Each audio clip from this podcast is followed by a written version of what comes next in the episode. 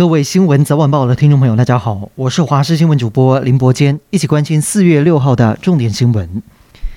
今天国内本土疫情在达到新高，确诊人数一共有两百八十一例，来自十七个县市。面对疫情持续扩大，指挥官陈时中强调，总统召集各县市首长一起谈，整体方向有共识，未来防疫将朝简化疫调、科技防疫和轻重症分流的方向来进行。同时也透露，未来规定施打第三剂才能够进入的场所会越来越多。盘点全国各地的医疗量能，目前北部的空床率是不到五成。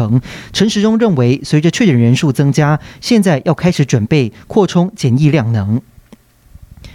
台北市长柯文哲三月二十六号到台中经典酒店参加党内活动，在舞台上跟台北市副市长蔡炳坤、立委高虹安以及赖香伶忘情唱歌，忘了戴口罩。台中市政府接到检举，市长卢秀燕确定要开罚每个人三千元。柯文哲透过民众党发出声明，表示被罚没有意见，会缴罚款。中国境内疫情持续扩散，其中重灾区上海今天通报，包括无症状患者，一共新增一万七千多例确诊，再创单日新高。为了防堵疫情，中国政府下令把上海国家会展中心改建成方舱医院，有望提供超过四万个床位。就在中国当局全力清零之际，网络却频传防疫人员不救人，反而手持长枪站岗，甚至出现医护人员对民众动粗的乱象。然而，不止上海。周边的台商大本营昆山也因应疫情宣布跟进上海的封控措施，直到四月八号。目前估计受及的昆山台厂就有超过三十家。乌俄战事陷入胶着，尽管俄罗斯已经大规模从基辅周边城市撤离，但是邻近的博罗江卡城镇却早已被俄军大规模轰炸，整座城市面目全非。最骇人的是，城镇内居然出现大量的平民惨遭杀害，初步估计有超过两百人死于俄军无情的炮弹之下。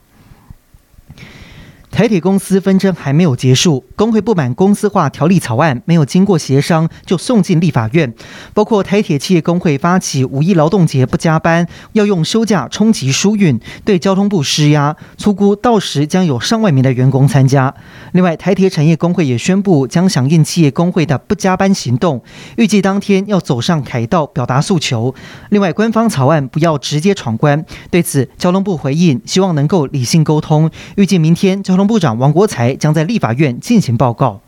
国民党台北市议员罗志强昨天深夜发表四点声明之后，在今天亲自现身说明，决心要参选桃园市长。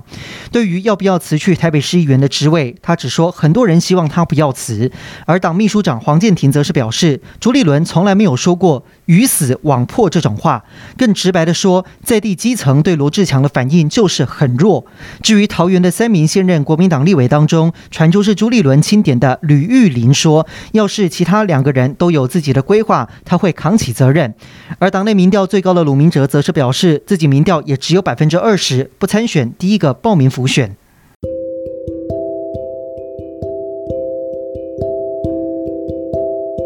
以上就是这一节的新闻内容，感谢您的收听，我们再会。